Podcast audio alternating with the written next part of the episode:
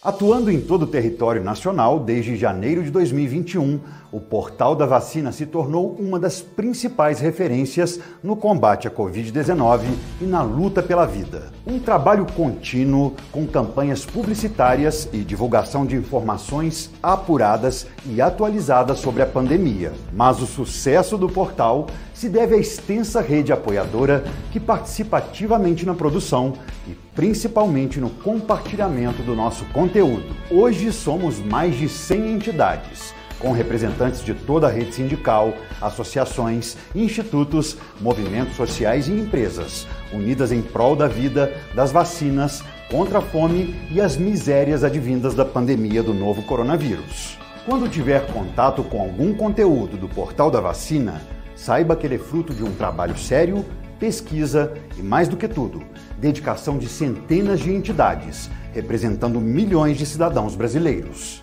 Juntos, nós vamos vencer essa pandemia, lutar pela vacina, por informação de qualidade e pelo respeito e adesão aos protocolos de segurança depende de todos e de cada um de nós. Portal da Vacina é o Brasil todo conectado para pôr um fim na pandemia.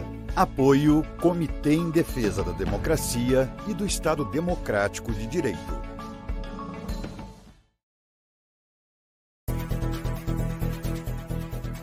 Espaço Plural, debates e entrevistas da Rede, Rede Estação Democracia e da Rádio Com Pelotas é transmitido nos canais da Rede no Facebook e YouTube e nos sites estaçãodemocracia.com e radiocom.org.br.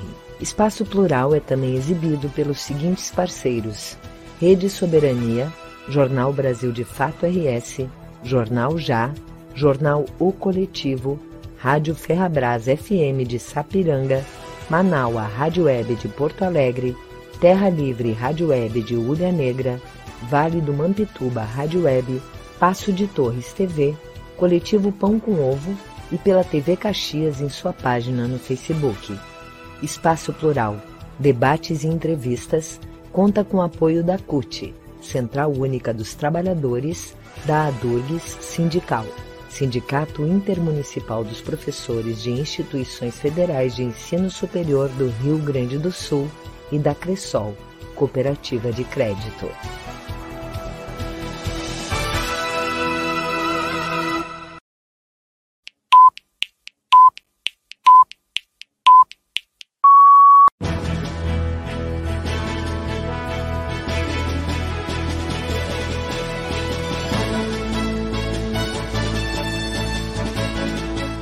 Espaço Plural, debates e entrevistas.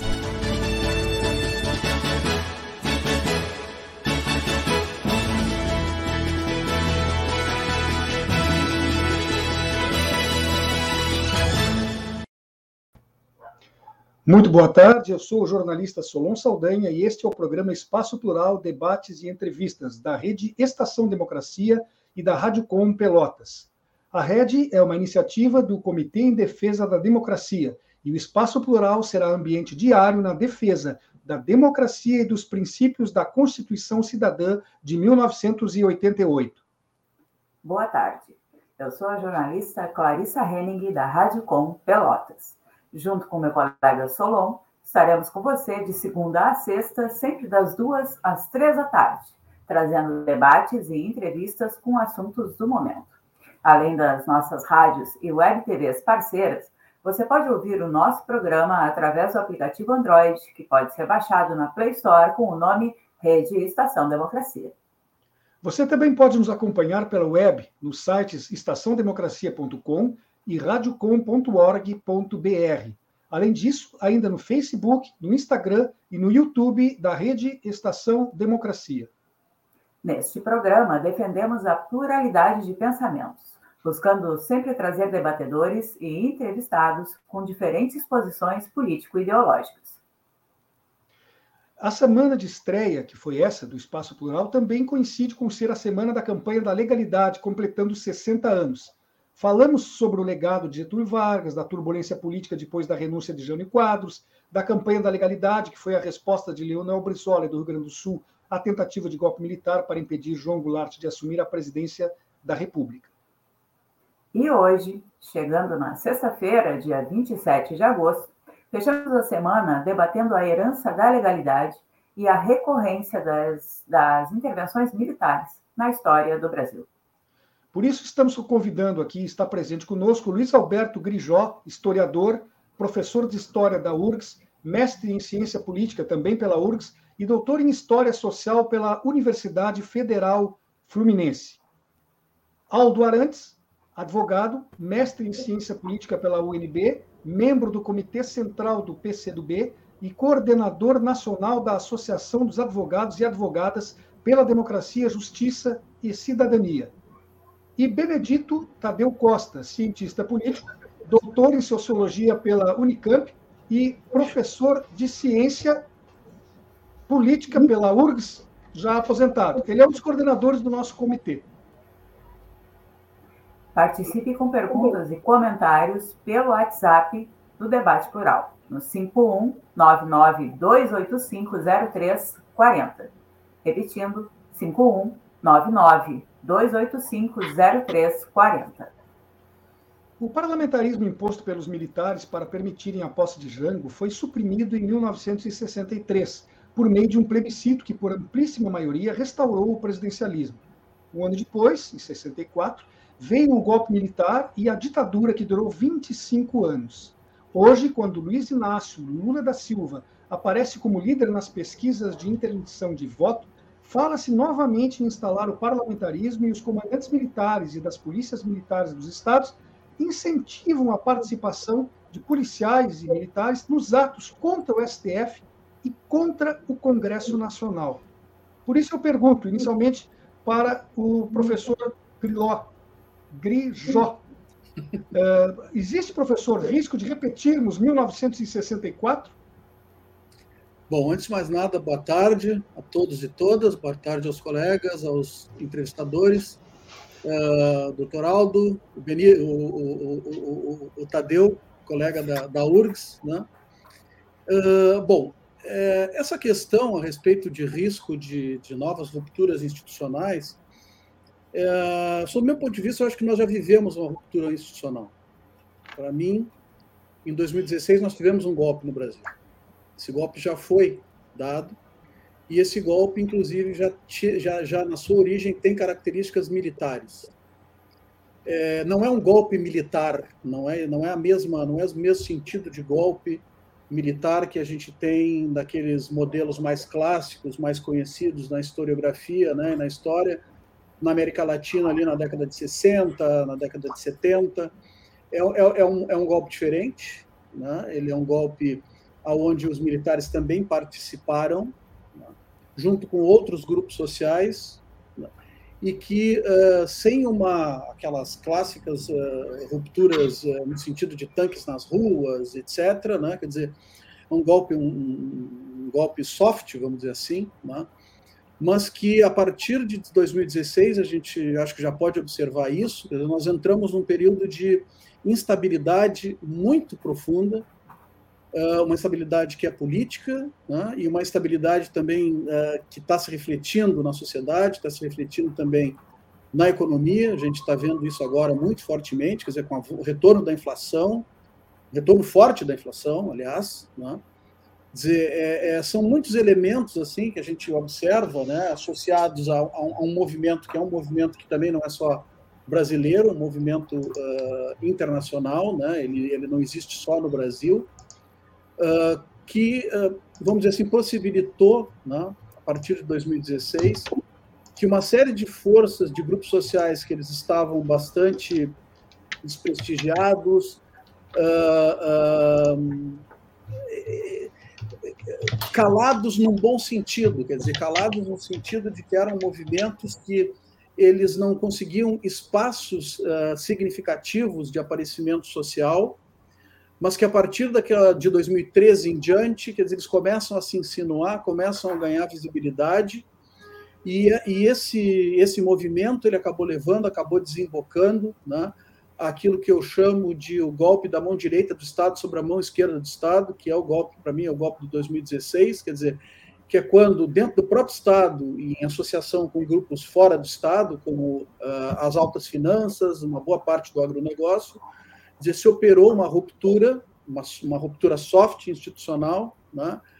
É, uh, dessa mão direita que seria representada por essas, por essas, por essas alas militares, é, uma parte da ala judiciária, uh, enfim, uma, uma, uma, parte da, da, da, da, ala econômico-financeira, de planejamento, enfim, dentro do próprio Estado, né?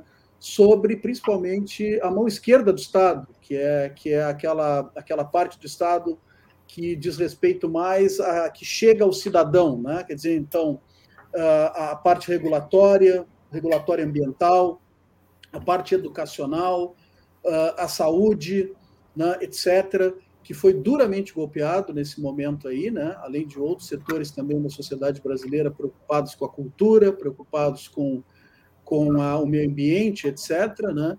E, na minha opinião, nós vivemos já um regime de. não é a mesma coisa que o regime de exceção uh, uh, da ditadura, propriamente dita, né? mas é um regime de muitas exceções.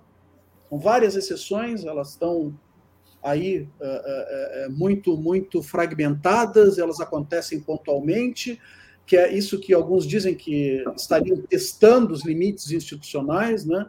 na verdade, me parece que a gente está num momento bastante preocupante, bastante complicado, né? É um momento diferente daquele de 61, né? quer dizer, essas forças elas estão organizadas de uma forma diferente. As próprias forças militares de hoje não são as mesmas de 1961, quer dizer, lá em 61 a gente tem dentro das próprias forças armadas uma, uma, uma divisão muito grande, né? inclusive com dentro das Forças Armadas com, com partidários da esquerda mais radical mesmo, né? e esses grupos foram sendo afastados depois, né? Uh, inclusive por perseguições, por tortura, por morte, etc., né? principalmente a partir do golpe de 64.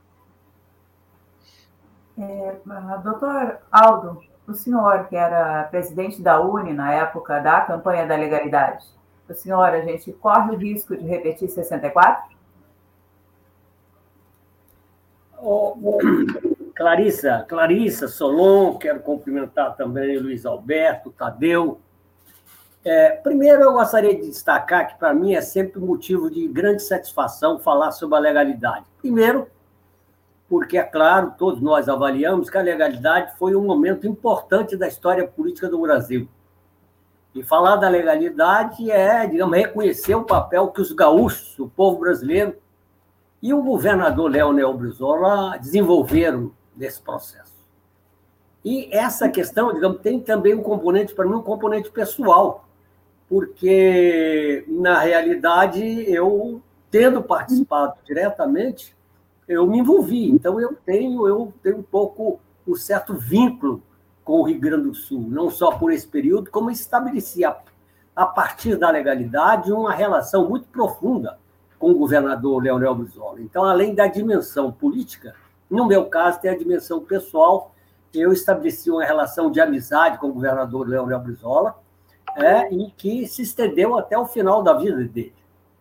Eu era presidente da Uni, quando estive com o então presidente da República, Jânio Quadros, para comunicar a minha posse, eu acabava de ser eleito presidente da República, e ele deixou os três ministros militares, na época, Exército, Marinha e Aeronáutica tinha um ministro militar, deixou os três ministros militares esperando para receber o presidente da UNE. É claro que isso já caracterizava o clima de, digamos, de crise que estava estabelecido. Como nós sabemos, o governo Jânio Quadros era um governo de perfil conservador, foi eleito pelos setores conservadores da sociedade, mas no plano internacional ele adotava políticas avançadas, né? em relação à África. Ele estava trabalhando a hipótese de, de estabelecer relações diplomáticas com a União Soviética. Ele mandou uma delegação para a Conferência de Punta del Este, em que participou o governador Leonel Brizola, muito significativo, né? E, e, ali, inclusive, quer dizer, os americanos é, é, aprovaram uma posição contra Cuba, é, no sentido de retirar Cuba é, da OEA e o governo brasileiro terminou, digamos, é, não, não votando a favor, se absteve, e isso foi motivo, digamos, de, de um, uma contestação grande dos americanos, e na continuidade, quer dizer, o, o, o, Jânio Quadros condecora o Che Guevara. Ou seja, então se configura uma situação de crise naquele momento. O presidente João Goulart estava numa visita internacional, era oficial, né? ele estava na China, é, representando o governo brasileiro numa delegação comercial, né? mas é claro que tinha um significado político, e naquele momento o Brasil não tinha relações é, diplomáticas com a China. E eu vi depoimentos recentes, inclusive, mostrando que criou-se uma situação porque ele ia ser recebido e ia falar no Congresso do Povo, para 10 mil pessoas. E a previsão era exatamente que ele seria, digamos, homenageado, e isso criaria um certo problema. Então, é, houve um conselho para que ele tivesse cuidado tal, e ele terminou fazendo essa conferência não como representante do governo brasileiro, mas como presidente do PDT. O fato é que havia essa situação quando eu, como presidente da Uni, fui é, visitar o presidente é, Jânio Quadros. Ele recebeu com teatros, eu não vou perder tempo de dizer, mas foi muito interessante o encontro com ele. E, na continuidade, eu fui para Goiás, para Goiânia. Eu sou goiano. E lá é, tomei conhecimento da renúncia do presidente Jânio Quadros. É claro que nós sabemos que essa renúncia fazia parte de um plano dele de retornar na, nos braços do povo. Né? Era, naquele período tinha havido um, um processo semelhante como esse no Egito, que o então presidente é, do Egito, Gabal Abdel Nasser, renunciou e retornou, e ele, no fundo, estava é, querendo isso. Né? Mas aí houve uma série de episódios que eu não vou aqui perder tempo de falar, mas, na verdade, é, a coisa é que ele, no fundo, queria que o Congresso não, não recebesse a mensagem dele de renúncia. É? E houve um certo problema, o Congresso terminou percebendo e tendo informações da tentativa golpista, acatou aquilo. O, o, o então governador Leonel Brizola telefona para o Jânio Quadros para saber se ele, enfim, ia renunciar mesmo, reafirma, e a partir dali, quer dizer, o governador Leonel Brizola é, inicia um processo exatamente de resistência democrática. Eu, como eu disse, é, saí de Goiânia imediatamente, fui para o Rio, naquele momento a sede da UNE já estava ocupada, nós reunimos a diretoria fora e decidimos decretar uma greve nacional. É, e essa greve nacional iniciou, teve de imediato apoio de vários estados da federação e decidindo também que eu deveria ir para o Rio Grande do Sul. E chego no Rio Grande do Sul, sou recebido muito bem pelo governador Leonel Brizola e eu faço o primeiro pronunciamento na Rádio da Legalidade no dia 30. Interessante que foi exatamente ontem, foi o momento em que o presidente da Uni se dirigia. Eu quero destacar que eu acho que o papel da Uni ali foi muito relevante, porque é, é claro que o, digamos, o caráter nacional da, da, do apoio à legalidade deve-se à liderança do Brizola e ao papel da rede da legalidade. O Brasil inteiro, através da rede da legalidade, tomou condições. Mas, digamos, a organização quer dizer, o caráter mais orgânico da luta pela legalidade, a juventude jogou um papel fundamental, e aí no caso a UNE. Por quê? Porque naquele momento, o nível de organização da sociedade civil era muito limitado. A única entidade que tinha uma presença nacional era a UNE. Daí porque a UNE joga um papel extremamente relevante nessa história, a ponto, quer dizer, depois de tomado posse, o presidente eh, João Goulart teve na sede da UNE para agradecer o papel dos estudantes na luta pela legalidade. Perfeito. Uh, Tadeu, repito para ti o que foi posto nessa primeira pergunta que os outros dois já, os outros dois convidados já fizeram as considerações iniciais. Diante do que está acontecendo com, essa, com esse risco do, dos comandos militares, das polícias militares uh, se fazerem presentes nessas manifestações que estão sendo marcadas para 7 de setembro, atos contra o STF, Congresso Nacional, você entende que há risco de repetirmos o que aconteceu em 64? É, o seu microfone está fechado, Tadeu. Ah, Perfeito, agora está aberto. Solon, Clarissa, Grejó, Aldo, muito prazer estar aqui com vocês e ouvintes. Né? É, é muito bom é, a gente poder ter esse tipo de conversa. principalmente com, com personagens que viveram né, os fatos ali em, em 61 e, e ao longo né, é, da história do Brasil né, desde, desde esse, esse período. É, olha, eu acho o seguinte: a, a prática de intervenção militar no Brasil é muito antiga. Né? É, militar e, e, e, das forças de segurança. Tá? É, desde que se fundou, né, criou o Exército Nacional, ele tem essa prática, ele se considera um tutor da sociedade e do Estado. Tá? A gente não pode esquecer que foi um movimento militar que criou a República, né? É, que depois os primeiros presidentes da República foram é, militares, né?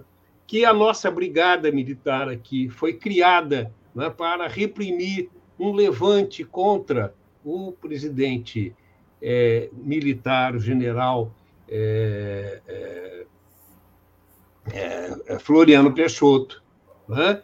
Que, que estavam, estavam é, é, escondidos ou aquartelados em, na, na, na, ilha do Desterro, hoje Florianópolis, né? e aí a, a, a Brigada Militar aqui, recém-constituída, foi lá e, e, e, acabou fuzilando grande parte dos rebeldes que estavam lá, e por isso Florianópolis se chama Florianópolis hoje. Né? E, e, se a gente for fazer aqui, nós temos um rosário de intervenções militares né? e das forças de segurança. A revolução, chamada Revolução de 32, né? para restaurar, tanto, veja, a, a, a, a, Revolução de 30, né? Dizer, nós já tivemos em 22, em 20, em 24, né? É, é, o movimento tenentista, depois, né? a, em 32, a, a Polícia Civil em São Paulo né? já participa da, da chamada Revolução Constitucionalista, né, que, que os paulistas tanto louvam, contra, contra Vargas. Tá? Depois, Vargas é derrubado né, em 45 por forças militares. Tá? É, é, é, quem assume, né, é eleito com o apoio do Vargas, é, é um militar. Né? É, e depois, quando, quando é, é, bom, Juscelino, o, o, o, Vargas, e nós relembramos aqui nessa semana, né? o Vargas é, acaba se suicidando, que é um suicídio induzido, né? e que acabou, acabou adiando por 10 anos o golpe que vai acabar ocorrendo em 64, né? por pressão militar né? e também das forças antinacionais né, dos, da, da, dos empresários brasileiros né, e internacionais. Né. Depois nós temos com Juscelino, precisou que o general Lott, então ministro da Guerra, né, ameaçasse é, bombardear o Rio de Janeiro para garantir a posse né, os, quartéis no Rio, né, para garantir a posse do Juscelino Kubitschek ao longo do governo Kubitschek, teve vários levantes, pelo menos dois, tá? levantes militares que foram sufocados. É, daí você tem 61, que o Aldo já né, é, é, é, é, rememorou aqui. Certo? Depois nós vamos ter, e, e aí, né, a imposição do parlamentarismo para que o, o, o, o João Goulart tomasse posse. Né? É, aí, então, três anos depois, né, dizer, tem, é, é, dois anos depois, tem, tem o plebiscito, é isso? E, e, se reverte essa situação. Né? É, mas no ano seguinte tem o golpe. Né? E que vai durar, o Solon relembrou aqui, 25 anos. Certo? e agora nós estamos, o Crisjó já falou disso, nós estamos vivendo novamente essa mesma situação. Então, é recorrente isso, como está no, no, né, no, enunciado desse programa. Tá? E, e, eu acho que mais grave nesse momento é que nós temos um envolvimento direto das forças de segurança, entende? das milícias armadas, né? e, é, é e que estão sendo convocadas para o 7 de setembro. Tá? Quer dizer, há um clima de golpe colocado e um aparelhamento das forças de segurança todas no país, Né? Os comandantes das três armas estão fechados com o presidente da República. Né? Se vai ter um golpe clássico, não sei, mas que vai ter muito tumulto, vai. Tá? E é isso que está sendo plantado. Agora, eu queria não perder a oportunidade aqui, o Aldo fez referência, Aldo, ao, a, a, a, o Aldo é goiano, né? E, e, eu queria lembrar aqui, Aldo, de até pedir, é, é, vou, aqui fazer um pouco o papel aqui dos nossos entrevistados, mas como eles autorizaram a gente a conversar entre nós, eu queria aqui que tu falasse um pouco da participação do governador de Goiás na campanha da legalidade, porque foi o único governador que aderiu à campanha. E eu acho que é importante a gente resgatar isso aqui. Já falo eu sobre isso. Bom, eu queria primeiro destacar que eu acho que foi, de fato, um momento importante a participação do governador Mauro Borges. Ele, na verdade, teve uma atitude corajosa, quer dizer, mobilizou o aparato que tinha da Polícia Militar de Goiás para sustentar a posição dele e se solidarizou. De fato, foi o único governador é, do Brasil que se solidarizou com, com a crise da legalidade, né? mobilizou a sociedade goiana, etc. E tanto assim que, na continuidade, ele continuou por algum tempo é, estabelecendo uma relação de amizade, de ação comum com o governador Leonel Brizola. É claro que, na continuidade, é, no golpe, ele era de formação militar, ele terminou, em última instância, apoiando o golpe, que foi, digamos assim, um problema grave na biografia política dele. Né? Então é isso, mas eu, eu acho correto destacar isso. Agora, eu gostaria de aproveitar, como foi colocada aqui a questão da, da comparação entre 64 e os dias atuais, gostaria de rapidamente dizer o, o, qual a semelhança e qual a diferença entre os dois momentos. Eu acho que o primeiro momento, é, em 61, na verdade 61, nem 64, 61, é que nós vivíamos ali a chamada Guerra Fria, que, portanto, essa questão era um fator, digamos assim, de ação das forças de articulação das forças de direita para dar continuidade ao que já foi dito aqui, as tentativas golpistas vêm lá de trás, que eu não vou aqui repetir. Mas havia uma situação particular que era exatamente uh, o que foi também caracterizado, que as Forças Armadas, e sobretudo o Exército, tinha importantes contingentes progressistas. Não é? Tanto assim que, na legalidade, vários comandantes é, do Rio Grande do Sul jogaram um papel importantíssimo para pressionar o comandante do Terceiro Exército, Machado Lopes. Então, é um dado novo nessa história. Não é? E, é claro, o nível de mobilização da sociedade, porque é, todos nós sabemos, a partir do momento em que o governador Leonel Brizola ocupa, quer dizer, a rede da legalidade para denunciar que havia uma tentativa de bombardear o Palácio Piratini, ali tinha 5 mil pessoas, no final de uma hora tinha 50 mil pessoas, se não tivesse mais. Quer dizer, um fenômeno assim, extremamente importante. Então, essa é uma característica que explica o que aconteceu em 61 e as condições, digamos, de resistência, porque essa resistência tomou conta do Rio Grande do Sul, tomou conta do Brasil e dividiu as Forças Armadas. O caminho que a direita teve foi o parlamentarismo. Né? Aí pode-se discutir a questão do parlamentarismo, mas não, não quero demorar nisso. Agora, qual a situação atual? A situação atual, primeiro, nós estamos vivendo uma nova etapa do capitalismo, no mundo e no Brasil, que é o neoliberalismo. O neoliberalismo ele põe e ele impõe a questão do corte de direitos econômicos, sociais, etc., o conjunto de direitos. E, para isso, ele exatamente necessita do autoritarismo, necessita exatamente de, de, de, um, de um governo de exceção.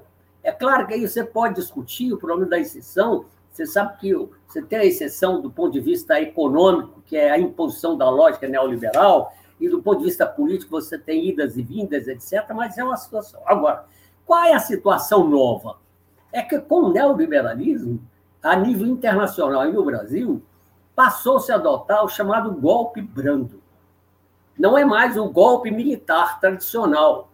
Se aplicou contra a presidente Dilma o chamado golpe brando. O golpe brando foi a formulação de um teórico norte-americano, um cientista político norte-americano, que foi exatamente o que levou uma série de, de, de iniciativas do imperialismo norte-americano no mundo, não é?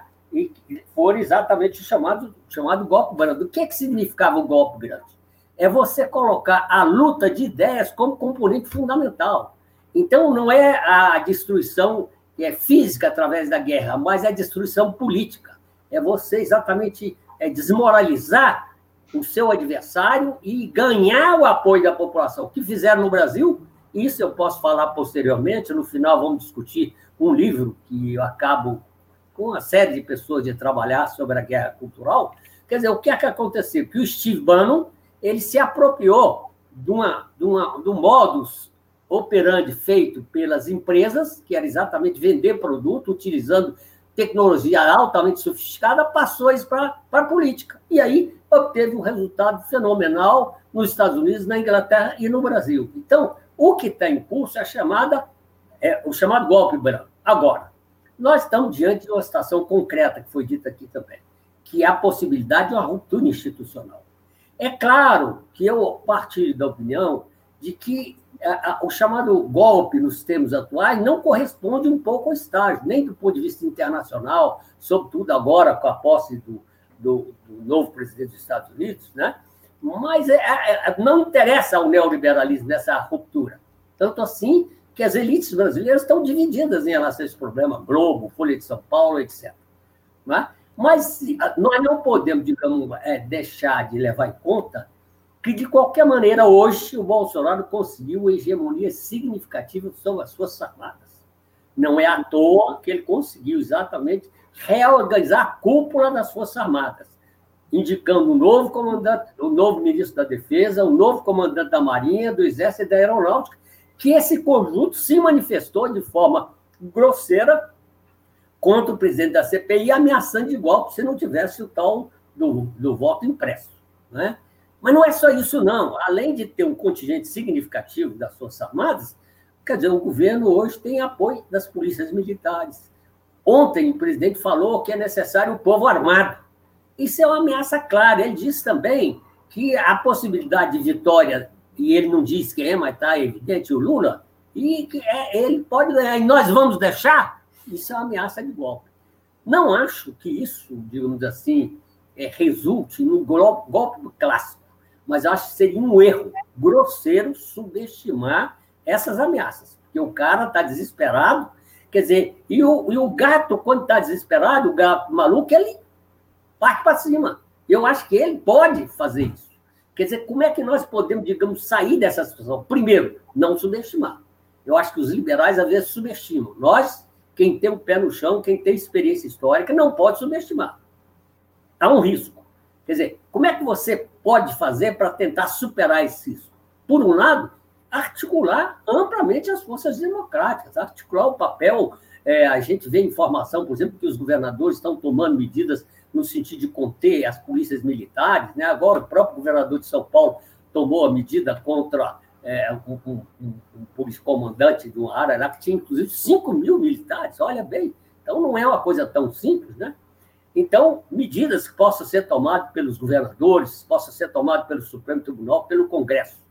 Mas eu estou convencido que uma questão fundamental é o povo na rua. Quer dizer, o fator decisivo aliás, nos grandes acontecimentos da história do Brasil, é o povo na rua. Né? A direta já foi o povo nas ruas. A derrubada da presidente Dilma foi o povo nas ruas. Mas quando eu digo povo nas ruas, não é só a esquerda, não. Eu acho que o nível de mobilização que nós chegamos é insuficiente. É, aí diz, bom, vai ter golpe no dia 7 de setembro? Provavelmente golpe em si, não. Mas o que, que ele está fazendo? Ele está mobilizando as bases dele para, no momento em que ele achar adequado, ele possa contar com essas bases civis armadas, ele está falando que é necessário armar, e está armando mesmo, possa é, é, contar com a quantidade exatamente de, de, de, de, escolas de tiro que tem pelo Brasil. Eu, outro dia, tive em Rio Quente, sou de Goiás, estive lá em Caldas Novas, e fiquei espantado, porque a hora passava na porta de uma fazenda, tinha a bandeira do Brasil. É o nível de articulação do setor rural de apoio ao Bolsonaro são eles que estão exatamente financiando com muita grana essas manifestações do 7 de setembro. Quer dizer, não acho que seja garantido que no 7 de setembro vai ter uma ameaça. Talvez não, porque como está havendo uma reação forte, movimento, mas é, essa manifestação é importante. E aí, eu acho que a resposta que nós vamos dar é no dia 7 de setembro ocupar amplamente a sociedade, as ruas. Não é? Eu acho que nós não podemos nos intimidar. É claro que não podemos cair na provocação. Seria um erro, por exemplo, você fazer uma manifestação no horário que vai fazer a direita. Aí é ir atrás de confusão. Mas nós não podemos nos intimidar. Mas não é só o 7 de setembro. É nós exatamente trabalharmos para construir uma frente ampla política. Para isso, nós temos que distinguir o que é, é frente ampla democrática e o que é frente eleitoral. Às vezes as pessoas confundem. Quer dizer, a frente ampla política é a frente contra o autoritarismo. É a frente contra Bolsonaro. Essa tem que estar todo mundo, mesmo que apoiou Bolsonaro. Outra coisa é a frente eleitoral. Essa vai depender dos programas que serão estabelecidos, inclusive de cunho anti-neoliberal. E aí é claro que os setores se dividem, mesmo os setores que são contra o bolsonarismo. Mas, terminando, eu gostaria de destacar mais uma questão. É a questão da luta ideológica. Porque, na verdade, quando você discute as, as dificuldades que o Brasil enfrenta, quer dizer, você vê o seguinte: as pessoas às vezes chegam para você e dizem, escuta, eu não consigo entender como é que, ou durante muito tempo, é, corte de direitos trabalhistas, corte de direitos previdenciários, quebra da soberania nacional e o nível de mobilização da sociedade praticamente nulo. A explicação é que se construiu uma hegemonia ideológica muito ampla que ganhou expressivos setores que apoiavam as esquerdas para o pensamento bolsonarista. Essa questão é chave. E aí foi com estigmas, como o problema da corrupção, se você não enfrenta essa problemática, essas questões, você. Então, o que se coloca hoje é a necessidade de você combinar a luta política com a luta ideológica. E nesse livro que nós lançamos, nós propomos, ao lado de uma frente ampla política, a construção de uma frente ampla para a luta de ideias. Certo. Vamos conversar sobre isso no próximo bloco, então chamamos o intervalo rapidinho e já voltamos. Espaço Plural, debates e entrevistas da Rede, Rede Estação Democracia e da Rádio Com Pelotas é transmitido nos canais da Rede no Facebook e YouTube e nos sites estaçãodemocracia.com e radiocom.org.br. Espaço Plural é também exibido pelos seguintes parceiros: Rede Soberania, Jornal Brasil de Fato RS, Jornal Já, Jornal O Coletivo, Rádio Ferrabras FM de Sapiranga, Manaua Rádio Web de Porto Alegre, Terra Livre Rádio Web de Ulha Negra, Vale do Mampituba Rádio Web, Passo de Torres TV, Coletivo Pão com Ovo e pela TV Caxias em sua página no Facebook. Espaço Plural, debates e entrevistas, conta com apoio da CUT, Central Única dos Trabalhadores, da ADURGS Sindical. Sindicato Intermunicipal dos Professores de Instituições Federais de Ensino Superior do Rio Grande do Sul e da Cressol, Cooperativa de Crédito.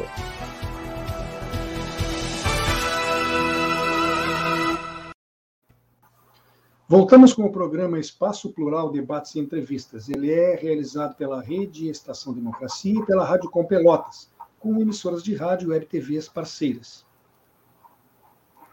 É, voltamos então a conversar com os nossos entrevistados aqui conosco hoje, Luiz Alberto Crijó, historiador, professor de História da URGS, mestre em Ciência Política pela URGS e doutor em História Social pela UF, Aldo Arantes, advogado, mestre em Ciência Política pela UNB, membro do Comitê Central do PCdoB e coordenador nacional da Associação dos Advogados e Advogadas pela Democracia, Justiça e Cidadania, e Benedito Tadeu César, cientista político, doutor em sociologia pela Unicamp e professor de ciência política da URGS, aposentado. É um dos coordenadores aqui do Comitê em Defesa da Democracia e do Estado Democrático de Direito. É, é... Gostaria... Perdão, Clarissa, é, eu gostaria de saber do professor Grijó se essa repetição da presença militar na cena política do nosso país, como já se viu antes nas explanações anteriores, não está tornando a população brasileira mais, digamos, mansa em relação a essas intervenções. O professor Aldo, instantes atrás, falava da necessidade do povo nas ruas, mas nós não estamos, talvez, demasiadamente acostumados com essa presença a tal ponto que já não reagimos como deveria ser a reação? Essa é uma pergunta é, é, meio, meio, meio complexa, assim. Eu não sei se é, é, o fato de existir esse tipo de, de prática recorrente é, é, tem, tem esse efeito de que eventualmente vá diminuir o ímpeto de determinados outros grupos sociais de, de irem às ruas ou de se manifestarem. Eu acho até que não, porque uh, isso, essa presença militar como uma, uma forma de, de, de uh, sufocar esse tipo de manifestação sempre deu pela violência e quando eles têm o, quando eles estão com o aparelho de Estado sob seu poder, né? Quer dizer, então aí isso a partir de 64, quando eles simplesmente soltam os cachorros e, e saem batendo, prendendo, etc. E, mas eu, eu queria fazer só uma, uma, uma, uma, uma questão que eu estava que eu refletindo aqui enquanto o Aldo estava falando, né? Aliás, o, o, Tadeu foi muito mais historiador do que eu na fala dele, né? excelente resgate histórico da, dessa questão dos militares, enfim, na, na, na, como intervenção na política no Brasil, né? Mas é uma coisa interessante assim que eu acho para a gente pensar daqui para frente, inclusive, né? Eu acho que esse quadro aí já está bem, a gente já, já o Aldo, falei uma coisa, o Tadeu também, quer dizer, do, disso que a gente está vivendo, né? Mas foi essa semana, semana passada, tinha uma chamada na Folha de São Paulo, não era manchete nem nada, mas era mais ou menos o seguinte: mercado começa a desistir do governo Bolsonaro. Isso é o tipo de coisa que, a essas alturas do campeonato, vindo da Folha de São Paulo, não é qualquer coisa. Né? E vai um pouco ao encontro dessa ideia que o Aldo traz de que o sujeito está encurralado, e ele, em parte, está, ele está se encurralando. Né?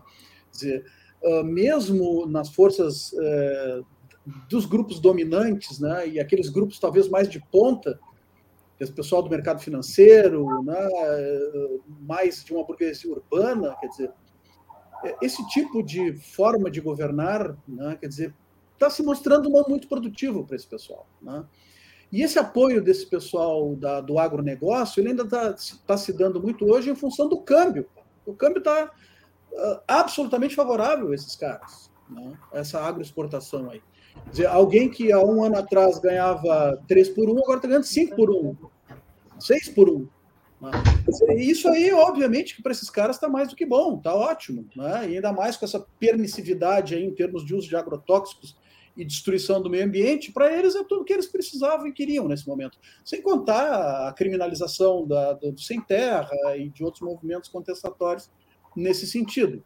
Mas o que, eu, o que me parece agora, como análise de conjuntura, é que está cada, cada vez mais se estreitando essa base social de apoio a essa, a essa articulação que foi vitoriosa dois, três anos atrás, com, porque conseguiu justamente ampliar essa base englobando pessoas que, como o Aldo falou, há, há pouco tempo eram até apoiadoras do, do, PT, votaram no Lula, votaram na Dilma, e que eventualmente depois uh, uh, uh, optaram por esse, por esse cidadão. Né? Enfim, então isso sim eu acho que é um pouco preocupante né, lá pelas tantas. Uh, preocupante no sentido de que, uh, eventualmente, uh, porque tem certos comprometimentos criminosos aí associados à cúpula do governo, né, que fazem com que, eventualmente, manter-se no poder seja uma questão até de sobrevivência, é, de poder andar na rua. Né? É, então, é, é, é uma questão que não, a fera quadra ela é complicada, e ele, evidentemente, da forma como tem agido, quer dizer, é no sentido de aumentar a aposta né? nessa coisa de conclamar violência, não é, é, é, sempre aquela coisa do é e não é, né? Não, é ruptura, mas não é, é, é isso e não é aquilo, é contra, não o, o Supremo, mas contra um que outro ministro, é, mas é Supremo, mas não é. Então, e isso, a forma como tem sido colocada, né, ainda mais com aquela micareta militar de pouco tempo atrás, né, com aqueles, aquele, aquele desfile do Museu das Forças Armadas ali na, na, na, na, na, na esplanada dos ministérios, dos ministérios, na frente do Palácio Planalto, dizer, esse tipo de coisa, né, a gente vê que é sempre é, é isso que está testando tudo mais, e como o Aldo diz, a gente não pode ser ingênuo a ponto de subestimar isso, né? Quer dizer, isso pode sim chegar a um ponto que a gente não sabe qual é, essa é a questão também. Isso também é típico desses movimentos uh, que estão em estado de ruptura, né? quer dizer, que, pra, que é um, como para mim em 2016 foi um golpe de Estado, nós ainda estamos vivendo os efeitos desse golpe de Estado. Né? Dizer, então, é, essa, essa, essa instabilidade, até no sentido da previsibilidade de para que lado vão caminhar as instituições, né? como é que vão reagir essas instituições, né? como é que vai ser essa, essa, esse, esse, esse, esse jogo de aumentar a aposta, diminuir a aposta, aumentar a tensão, diminuir a tensão, isso fica muito em aberto, né? dado essa, esse quadro bastante inseguro, bastante incerto, né? que é característico desses momentos. Né? Então, sim, eu acho que é uma questão importante não subestimar esse, esse, esse, esses movimentos que estão sendo feitos, e eu não descarto, inclusive, num limite, um golpe clássico. Não descarto. Não, acho que não, isso não deve ser descartado dos horizontes uh, daqui para frente. Né? Apesar de achar que é, é difícil. É, é difícil que isso aconteça. Tá? Mas pode acontecer entre um golpe clássico e, o, e, o, e esse, um, golpe, um golpe soft ou um golpe branco, é, um, é uma miríade de possibilidades aí, né? que pode envolver mais ou menos violência por parte do Estado, por parte dessas milícias que estão se armando para estatalmente, né? Quer dizer que é uma questão muito complicada, né? quer dizer, é, nós temos, enfim, o um incitamento ao armamento da população, a, a que título, né? quer dizer, exatamente para onde isso pode ir, né? quer dizer, o que, que é isso? É formação de uma SA? Não sei, né? é uma coisa complicada, quer dizer, o SA são as tropas de choque uh, na Alemanha, né? no, no período é, do nazismo, né? que eram forças civis, organizadas civilmente, paramilitares, armadas, né? e que depois, inclusive, foram afastadas uh, foram dizimadas, na verdade, pelo próprio regime que as criou. Né? Dizer, esse tipo de. Esse é um regime também que ele. Esse regime, não exatamente o regime, mas esse tipo de governo é um governo que é, que é, é, é também muito prolífico em criar monstros que depois se voltam contra eles mesmos. Né? A gente vai ver uma série de apoios lá dentro do parlamento que fizeram um estardalhaço favorável e que agora são pedras no sapato, enfim, quer dizer. Então, isso é um momento realmente muito complicado. Por outro lado, eu vejo também um outro, uma outra questão complicada na, no, no, na, na contraposição a isso, né? Isso que o Aldo comentava como luta ideológica, etc. Eu, eu, eu, eu ainda estou uh, esperando, né, aguardando ansiosamente, e, e, de minha parte, no que eu puder contribuir, eu pretendo contribuir com isso, né, de, de nós conseguirmos uh, uh, construir uma agenda comum entre os mais diferentes tipos de grupos sociais que estão se contrapondo a isso que está acontecendo. Né? Quer dizer, que, é, que vem lá desde os liberais propriamente ditos, que eu acho que muitos deles que até podem até ter votado nisso aí, nisso aí mas agora estão assumindo outras posições, outro, outros posicionamentos, né? Dizer, até porque daqui a pouco essa ruptura pode se voltar contra, contra eles mesmos, né?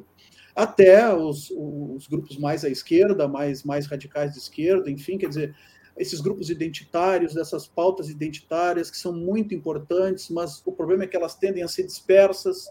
Né? Dizer como é que a gente consegue conjugar, né? unir todo esse pessoal aí, né?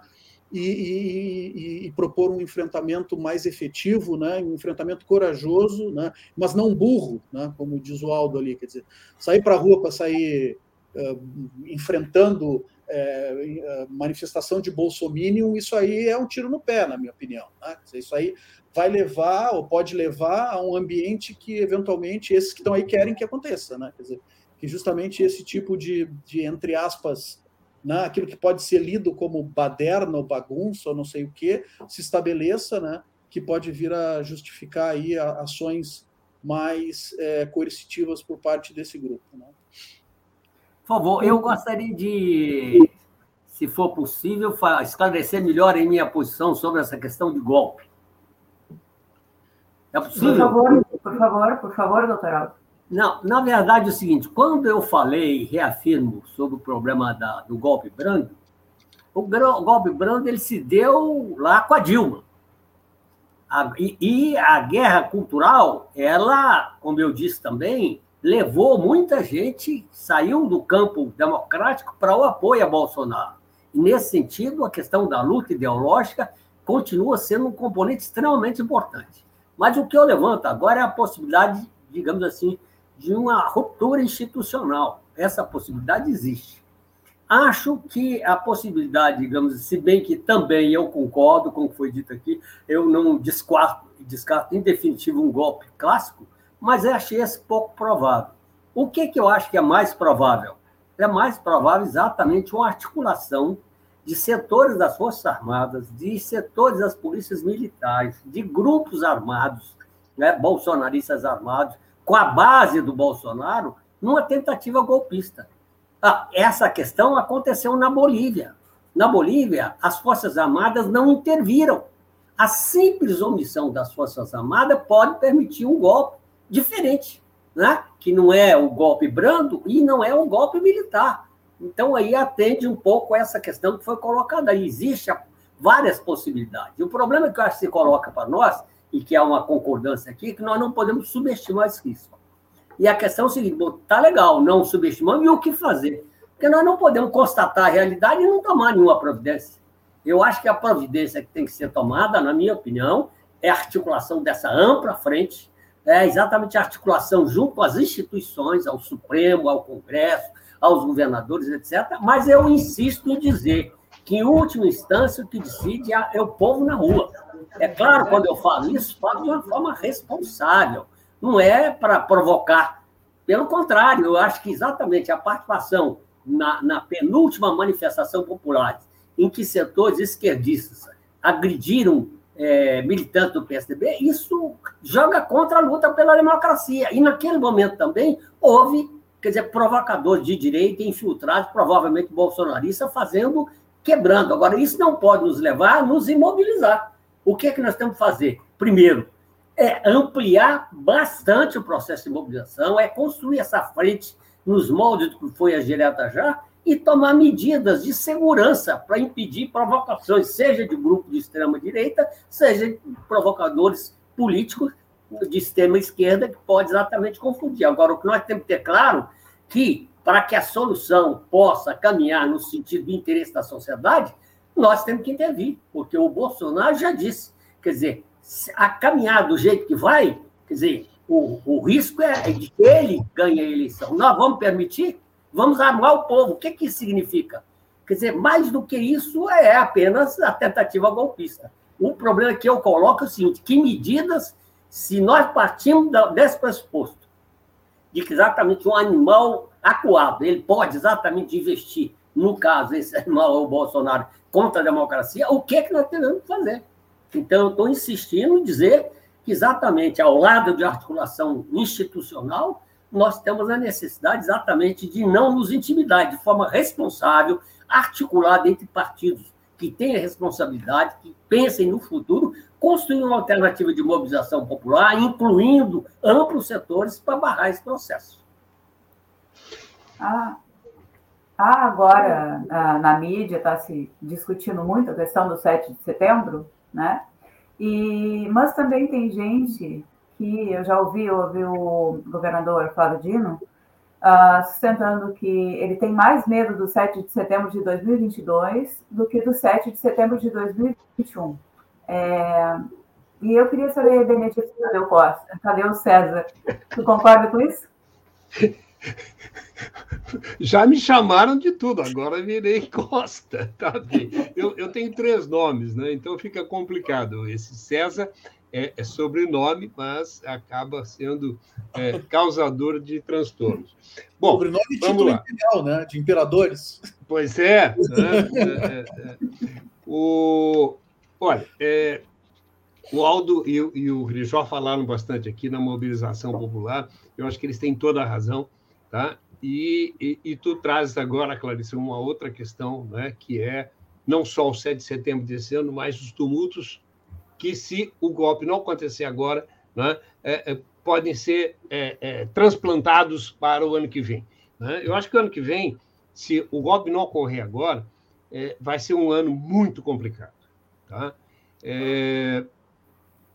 E eu acho que além do povo na rua, quer dizer, o que nós precisamos fazer, e os veículos de comunicação são muito importantes nisso, né, é a gente nos dirigir além da população, que é muito importante, também às instituições republicanas.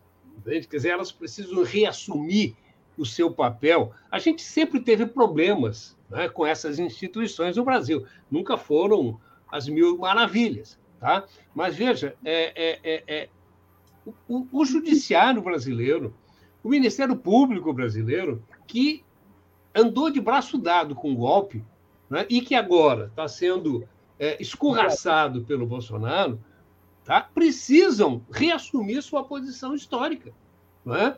de, é, de defesa da institucionalidade política. Tá? O Congresso Nacional precisa resgatar a sua independência.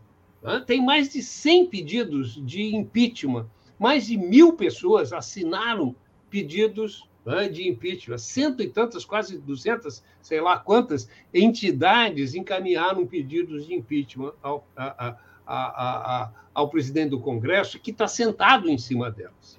Tá? Então, eu acho que a população precisa se mobilizar também para pressionar, e aí os veículos de comunicação são fundamentais para isso, né? para que a gente consiga uma amplíssima mobilização nacional para criar um clima anti-golpe, né? anti-tumultos, tá? e a gente resgatar, né? ou criar, abrir canais para resgatar plenamente a democracia. Né? E, e, começar a construí-la efetivamente, porque a gente, de fato, nunca, nunca consolidou a democracia nesse país. Quando, quando o assunto é bom e os convidados os conhecem assim, o conhecem tão bem, acontece isso, o tempo corre, né? Nós já estamos em cima da hora do encerramento do programa, não conseguimos fazer todas as perguntas que tínhamos aqui listadas a cada um deles, e eu queria, antes de encerrar, deixar para o professor Aldo um minuto, mas tem que ser um minuto, professor, no sentido de anunciar o, o seu livro e, e, também um evento que está sendo programado para os próximos dias e que, inclusive, será depois repercutido aqui nos nossos programas a partir da outra semana ainda, daqui a alguns dias. Professor, com brevidade, o senhor poderia falar sobre o livro e sobre o, o, o evento? Pois não. O livro, o título dele é Reconstruir a Democracia, União de Amplas Forças Políticas e Sociais para a Luta Ideológica é um livro elaborado por professores, advogados, psicólogos sociais, é, especialistas em rede, hackers, neurocientistas. É esse livro que está aí, que o Tadeu está apresentando. É Construir a Democracia. É um livro que tenta resgatar a questão do papel da luta ideológica na, na, na criação das condições, da hegemonia ideológica como elemento fundamental para a construção da hegemonia política essa questão foi levada ah, para um debate com as fundações e disso resultou um seminário. O seminário chama-se Guerra Cultural e Luta Ideológica, Caminhos para Reconstruir a Democracia. Esse seminário ele é promoção da, do Observatório da Democracia. O Observatório da Democracia ele é composto por, pelas, pelas fundações dos partidos progressistas. PT, PCdoB, PDT, PSB, Rede, PSOL, enfim, conjunto de entidade, de, de, de, fundações desse partido se reúnem no observatório e vai realizar esse seminário. O seminário ele vai ser realizado, a primeira mesa vai ser no dia 30, vai ser sobre guerras híbridas, guerra cultural e plataformas das redes sociais. No dia 1 terá guerra cultural no Brasil. Né? Dia 8 será a questão da guerra cultural, lawfare, psicologia social e neurociência é, no dia 9 vai ser Frente Ampla na Luta Política e Ideológica, e o programa. E no dia 13, a tática para a implementação dessa proposta. O livro ele tem duas partes, uma parte é o diagnóstico é, da, da guerra cultural e a outra é a proposta de saída, é, um programa de luta ideológica. Então é isso aí, eu aproveito para convidar todos a participarem, eu acho que é um evento importante que suscita um, uma discussão que eu considero que é central e eu acho que na leitura do livro vocês vão, digamos, ter condições de compreender melhor a importância dessa questão que está sendo levantada. Certamente, tanto o livro quanto o seminário serão assuntos serão assunto aqui no nosso programa nos próximos dias. Clarissa, chegamos ao final, não é isso? Isso, isso. Concluímos agora, então. A gente agradece a participação dos nossos três convidados de hoje. Luiz Alberto Pujó, historiador, professor de História da URGS, mestre em Ciência Política pela URGS e doutor em História Social pela UF. Aldo Arantes, advogado, mestre em ciência política pela UNB, membro do Comitê Central do PCdoB e coordenador nacional da Associação dos Advogados e Advogadas pela Democracia, Justiça e Cidadania, e Benedito Tadeu César, cientista político, doutor em sociologia pela Unicamp e professor de ciência política da URGS, aposentado. Ele é um dos coordenadores do Comitê em Defesa da Democracia e do Estado Democrático de Direito. Queremos deixar aqui o nosso convite para que você não perca o programa Espaço Plural Debates e Entrevistas da próxima segunda-feira. Nós vamos estar discutindo o STF e o sistema de justiça no cenário da crise política brasileira.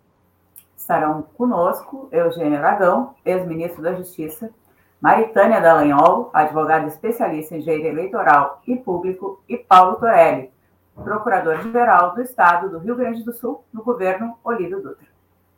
Lembramos que o Espaço Plural Debates e Entrevistas seguirá em todas as tardes de segunda a sexta-feira, sempre das 14 às 15 horas. O programa Espaço Plural é uma realização do Comitê em Defesa da Democracia e do Estado Democrático de Direito. O coordenador-geral do comitê é Benedito Tadeu César. A coordenadora-geral do Espaço Plural, Nube Silveira. A apresentação, Solon Saldanha. E Clarice Henning. Produção colaborativa da rede Estação Democracia. Na técnica da rede, Babiton Leão e Gilmar Santos. As opiniões emitidas pelos entrevistados e debatedores são de responsabilidade de quem as expressa e não necessariamente correspondem à opinião da rede Estação Democracia. Estamos terminando o programa de hoje, lembrando que a pandemia do coronavírus não acabou. Faça a vacina, mantenha o distanciamento social e use máscara para proteger a si e aos demais. Um ótimo final de semana e até segunda-feira. Um bom descanso e até semana que vem.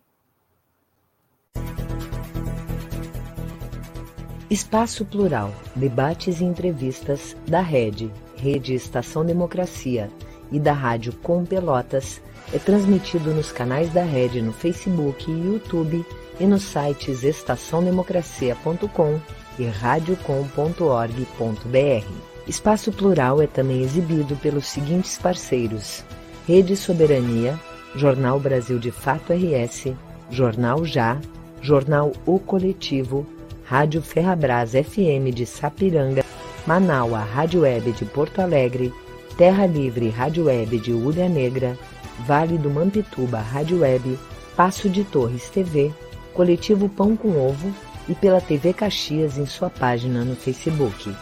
Espaço Plural, debates e entrevistas, conta com apoio da CUT, Central Única dos Trabalhadores, da ADURGS Sindical, Sindicato Intermunicipal dos Professores de Instituições Federais de Ensino Superior do Rio Grande do Sul e da Cressol, Cooperativa de Crédito.